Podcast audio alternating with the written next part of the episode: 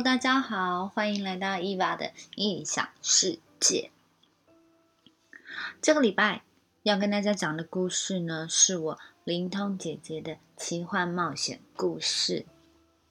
在要录音的这个当下，觉得蛮痛苦的，因为我的舌头上个礼拜五可能出去外面吃了泰国菜，然后太辣了。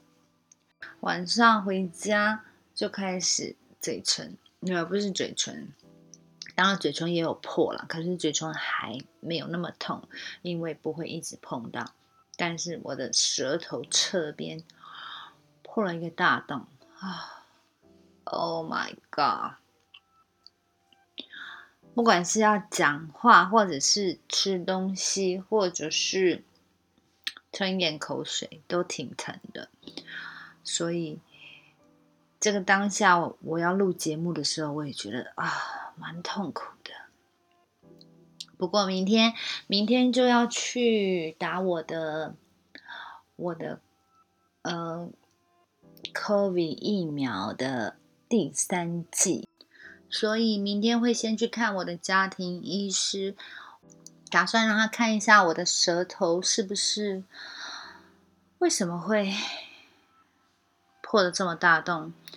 前两天我在家里无聊，你知道人无聊的时候就会去在网络上搜寻 YouTube，舌头破有没有可能是口腔癌呀？自己吓自己。然后我看到了一个医师，他叫江坤俊医师，他上节目谈聊到，他在一个节目上说，如果你得了舌癌或口腔癌，通常就是伤口溃烂的地方是不会痛的，所以我现在舌头这么痛，应该也不是什么舌癌吧？整天只会自己吓自己。还有就是题外话，澳大利亚已经开放了 COVID-19 疫苗第三级的开打。嗯，正常人要第二季打完六个月之后开打，但是因为我有慢性病，所以我目前第二季打完满两个月就有资格可以打第三季了。所以你们可以理解了，为什么明明我的节目是礼拜四要。update，但是为什么我要赶在今天周二，然后把节目先录完呢？因为我记得上一次我打完第二季的辉瑞疫苗之后，就在家里躺了三天吧。因为我本人目前也正在吃癌症的标靶药物，所以分不清楚是。不要把药物的副作用，或者是呃辉瑞疫苗的副作用。可是后来就是很多朋友都打完疫苗之后，大家的症状形容的都是跟我差不多，就是会头痛，然后昏睡，还有畏光、发烧，所以就觉得。啊，原来那个应该是辉瑞疫苗的副作用，所以我也很怕明天我打完之后有相同的情形，说不定又要躺个两三天，这样子，这样子，这样子，我就没有办法再录音了。所以趁今天周二的下午，赶快把我的把我的节目录好。啊，一直大舌头，很多话，很多字的咬字没办法，因为牙啊舌头会疼。虽然我刚涂了麻药，好一点，嗯，请大家多多包涵。那我们就开始今天的故事喽。故事的主题是执念的爱。万物唯心造，我思故我在。我们每一个人都正在自己的灵性旅途上，我们所选择的道途，都反映在我们的人生课题上。我们生命经验中的每一件事，都只与自己息息相关，与每个人的旅程相关，与他在这生中一路走来所做与所学有关。当我们已经达到一定的灵性成长和理解时，我们也就提升了自己的能量频率。这也是宇宙对我们的允诺。开悟也随时等着我们。二零二一年的十一月的入冬，我南下参加亲友的婚礼，同时应允了和学生们的咨询请求，便趁着空档安排了和学生面对面的现场咨询交流。这天，文志和妹妹文玲前来。傍晚时分，夜幕低垂，微风徐徐吹来。这将是今天最后一场咨询。身处异乡地，身处不是自己所显为熟悉的环境，很明显的知道自己的身心灵略显疲惫，导致咨询状态。有点碍手碍脚，没那么驾轻就熟。但岂知这场咨询简直超乎自己的想象。这的确是我今天最精彩的一场重头戏咨询。我冥冥之中知道文字抗拒和我的交流咨询，今天他能够前来赴约，纯属亲情的压迫使然。一般人理当如此，但面对当下与文字的咨询，文字产生防备心态。其实对我是不具备优势的，因为如果有防备心，便会产生自我抗拒，反而将适得其反。但事已至此，也已接受委托，我势必将竭心尽力完成使命。尽力让这场咨询圆满完成。温志的面容十分憔悴且暗沉无光，严重睡眠障碍导致的气色倦容，使得眼眶泛黑，毫无元气可言。这在我的认知领域里，是很严重的卡音状态。想想此般状态，势必得让文志卸下防备之心，以坦然诚恳之心面对面交流，才能够取得共识。但因为文志的抗拒心及不信任的防备机制，更让我深信，我必须充分把握住这次面会的契机与机缘，否则很难再有机会。给予适时的帮助与积极的再协助，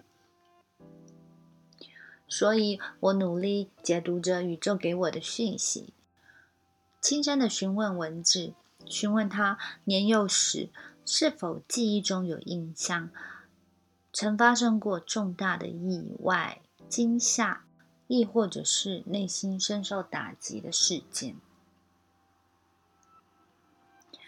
文之很笃定的眼神，摇着头说：“没有。”我笃定，接着说：“这些事件与水有关。”文之依旧很坚定的神情，摇着头说：“没有。”我驱使意念，请钟馗尊士前来，并请尊士将文志身上的鬼灵魅揪出。尊士闪耀出一道金光。此时，文志身上的鬼魅被拉扯而出，在室内狭隘的空间中盘旋三圈，直冲妹妹文玲身上窜去。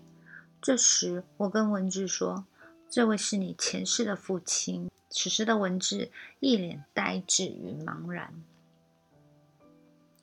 完全无法与我在相同的频率上沟通。我眼神望了，转向文玲。此时的文玲悠悠之口，对着我说：“老师，我鼻头一阵酸涩，莫名的感觉涌上心头。下一秒，双眼含泪而出，脸上有着止不住的泪水，泪水与泪痕交织而成，令人为之动容。此时，文玲脸上并没有任何抽蓄失控的表情，反倒是任由珍珠般的泪水不断的宣泄而出，脸庞表现出固执、怀疑、不信任，眼神直勾勾的看着我，充满着深深的怨念与积怨。当下的对视让我有些不知所措，我以轻声口气对着他说。你一定要放下执念与怨怼，你的气场完全无法帮助文治，反而会让文治身体每况愈下，无法正常的睡眠，日后身体将不堪负荷，拖垮身体健康。而你的前世就是不爱自己，所以才会被判入三界的地界。但你却不入三界修行。宇宙的法则，灵魂是自由的。不管你的审判位置在哪，是在仙界、人界或是地界，灵魂都是有绝对的自由选择权。也就是要不要入三界，皆由灵魂自己做决定。文治前世的父亲审判在地界的第三层。因为灵魂会穿越未来，他看到儿子未来来世十二岁时，将会遇上人生重大的生命关卡，又因为自己的审判位置没有达到理想的位阶，因而选择在人世间漂泊流浪，直到儿子来世的十二岁这一天。因一个溺水意外而导致魂体魂飞魄散，此时此刻即进驻到他的肉身，护法保护，持至今日。因果通三世，三世是指过去式、现在式、未来式。现在式是指现在这一生，过去式是指从前世起。逆推到无穷久远的过去，都属于过去式的范围。未来式是指从下一世起，顺推到无穷遥远的将来，都属于未来式的范围。所以我常和学生倾诉：不爱自己的众生，往生后必下地狱，并非杀人放火才会入地界。若再次轮回时，能去好的地方或去坏的地方，皆由前生的善恶因果来决定的。做如是因，感如是果。因果业报的关系虽然复杂，却又有条不紊，毫厘不差。善恶因果，有业有报，说明世间上任何一件事情。都不会是无因无缘就产生，也不可能说造了业因却不会产生结。我们的一举一动、扬眉顺目，乃至心的一念，不论好坏、善恶念头，都会产生结果，都会有回报的。六道轮回是指众生在命中之后，各因。善恶因果的牵引，投身到天道、人道、阿修罗道、畜生道、恶鬼道、地狱道等六道之中。由于众生死了又生，生了又死，有时修善，有时作恶，于是有时升天享福，有时入地狱受苦，就这样在六道之中进进出出。如车轮之轮转，永不停息。我和文玲身上的鬼魅灵说：“你一定要放下执念，放下对文治爱的执念，正确的选择自己应该走的修行路界。你的过去不爱自己，而被判入地界，你现在依然要文字也重蹈覆辙你的意念，而不爱自己吗？难道这就是你希望的结果吗？再三劝化的同时，我使意念帮他转金光灵性，恢复文字身心灵的健康。此时，文林的表情起了莫大明显的变化。他也相当讶异自己灵魂变成金光的状态，这好比像是在穿越未来才该出现的剧本，但真正身临其境，却又觉得奇妙无比。此时，我并恭请我敬爱的地藏王菩萨道众生。地藏王菩萨的大愿为：地狱不空，我不成佛。地藏王菩萨在过去世中，曾经几度救出自己在地狱受苦的母亲，并在久远劫以来就不断发愿要救助一切最苦众生，尤其是地狱众生。所以，地藏王菩萨同时以大孝和大愿的德业，被佛教广为弘传，也因此被普遍尊称为大愿地藏王菩萨。因其对于宇宙的大愿而感动宇宙众神，赐予其庞大的权限与能力，也在宇宙中的运作机制下固定。编列预算给地藏王菩萨，布施于灵界众生，助其完成大愿，并让地界的生灵在审判的阶层中，能有另外选择修行的方式，代替地界的修行，助长宇宙运作更加的顺利、和谐、美满。画面切转到地藏王菩萨进来时的场景。宇宙前三名的美男子，身高两米，法相俊挺高拔。他今天身穿俊俏的燕尾服，正在参加着一场募款活动，而被我召唤驱使而来。我与地藏王的合作自然是气足相当，不在话下。他看到我帮鬼魅灵转金光的同时，地藏王也同时助力一道金色彩光给予协助。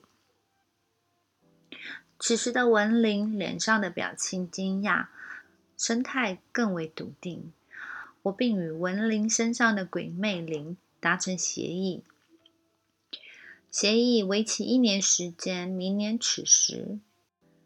我会在确认你在地藏禅修院及灵界的修行积分计算，决定是否给予你一个灵界的工作为有心制的。此时文灵的表情略显为放松与放心，因为地藏王上有活动要参加，故有些许催促之意。我再次安抚鬼魅灵，快跟随地藏王菩萨去地藏寺报道吧。再次确认一年之约，然后就离开了。此时，文字突然清醒的说：“老师，在我十二岁时，确实遭受到意外。妈妈娘家在台东，我和妈妈回台东，在溪边戏水时，差点溺毙。”溺水的当下，我真的觉得我死定了。千钧一发之际，我的舅舅把我从鬼门关救了起来。回忆起多年前尘封许久的记忆，在脑海中浮现，在场众人皆觉得不可思议。我帮文治召唤宇宙中与文治有因缘的小神仙来，并约定协议。护持其一生，且荣辱与共。此事达成协议，总算圆满落幕。我们不论是在有意识或无意识的状态下，在生命中的每一天中，都和他们共同运作着。当我们能够学习了解，并有意识的辨别这些法则时，我们便能创造我们祈求的喜悦、和平和丰盛。万物为心造，你现在感受到的烦恼、痛苦与快乐，都是你自己内心想出来的。我们常说“境由心生”，其实境是我们自己内心的一面镜子。能够看到自己的真相。今天的故事就到此结束喽。如果喜欢我的频道，请帮我按订阅加分享。然后，如果你有什么故事想要跟我分享，也欢迎你来信告诉我。要怎么写信给我呢？很简单，在我每一集的叙述后面都有我的 email 账号，还有我的 IG 账号。